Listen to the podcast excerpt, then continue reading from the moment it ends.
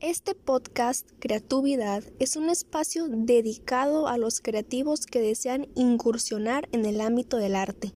Aquí desvelaremos los mitos y realidades sobre una de las habilidades del ser humano que se ha posicionado como uno de los términos con gran escala en los últimos tiempos.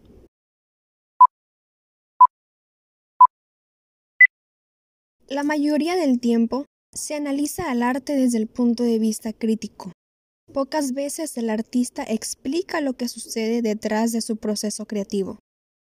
Este podcast está más que nada direccionado desde la perspectiva del artista. Dejaremos de admirar al arte como un producto final para comenzar a verlo como la travesía o la gran odisea en la que la vida del artista se convierte al vivir del arte. Hola, ¿qué tal? Quisiera empezar este podcast con el siguiente tema, el costo emocional de la creatividad. Me gustaría comenzar este episodio con el siguiente cuestionamiento.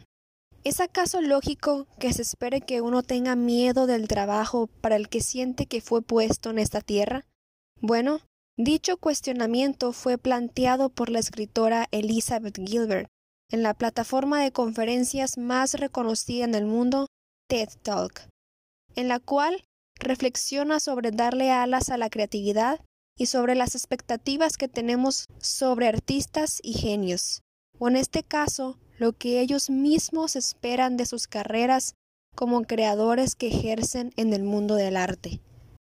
Ahora bien, me gustaría hacer hincapié en la intrínseca relación que existe entre la creatividad y la inestabilidad emocional según prejuicios establecidos por el público, puesto que muchas carreras creativas, si no es que la gran mayoría, poseen la reputación de ser enormemente inestables.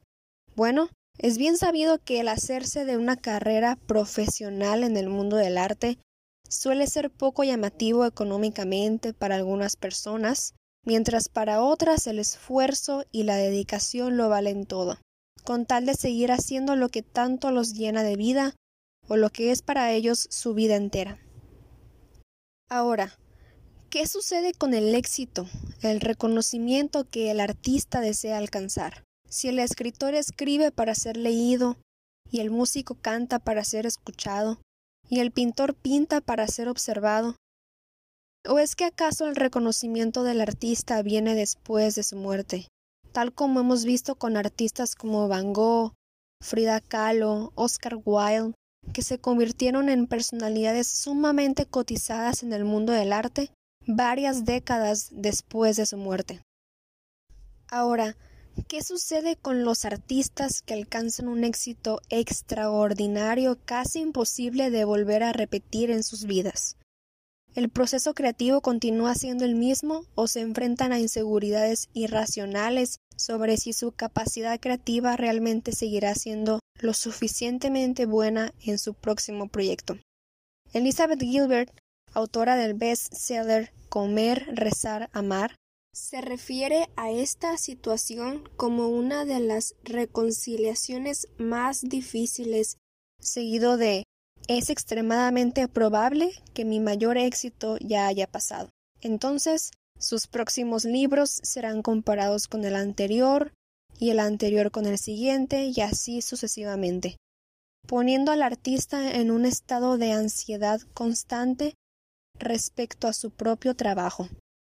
Otro ejemplo es el novelista Norman Miller, quien en su última entrevista Dijo, cada uno de mis libros me ha matado un poco más. Parecen ser destruidos por sus propios dones, como si la creatividad y el sufrimiento estuvieran intrínseca y eternamente ligados el uno al otro. El músico Tom Waits, o el atormentado artista moderno contemporáneo, compartió en una entrevista una de las anécdotas que, en mi opinión, describen el proceso de reconciliación entre el artista y su arte de una manera bastante universal para el proceso creativo de cualquier creador. Él comenta que un día estaba conduciendo por la autopista en Los Ángeles y escuchó un pequeño rastro de una hermosa melodía. Entonces entró en pánico, porque no tenía papel o bolígrafo, no tenía su grabadora, no tenía forma de conseguirla, y pensó ¿Cómo voy a captar esta canción? Entonces comenzó a sentir ese viejo sentimiento de pánico y ansiedad que tienen los artistas por sentir que van a perder algo que posiblemente resulte una buena idea y luego él disminuye la velocidad, mira hacia arriba y dice Disculpa, ¿no ves que estoy conduciendo? Si realmente quieres existir, vuelve a verme en el estudio. Paso seis horas al día allí, ya sabes dónde encontrarme, en mi piano. Sin más, continuó con su trayecto. Se evitó el costo emocional que su creatividad, más que proporcionarle algún gozo, le provocaría desaliento, ansiedad, depresión, la propia comparación con sus previas composiciones. En fin, un desgaste emocional interminable por no encontrarse en el lugar correcto, por tener la creencia de que el sufrimiento la inestabilidad emocional provee el mejor tipo de arte, como si se tratara de algún tipo de requerimiento que se debe aceptar al convertirse en artista. Y es que si bien el músico se refiere a esta situación como uno de esos días en los que la creatividad se presentó, pero yo no, cuando en realidad hay días en los que yo me presento y ella decide no hacerlo. Así pues, el costo emocional de la creatividad se podría resumir en los siguientes dos factores o elementos, que es, en primera instancia, la aceptación del riesgo.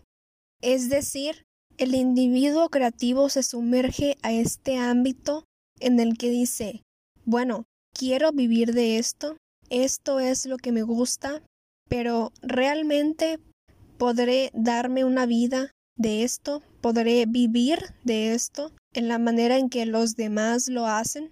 Si bien, como comentaba anteriormente, existe este prejuicio de el fracaso, la inestabilidad emocional, estar intrínsecamente ligados a una carrera creativa, una formación en el ámbito creativo.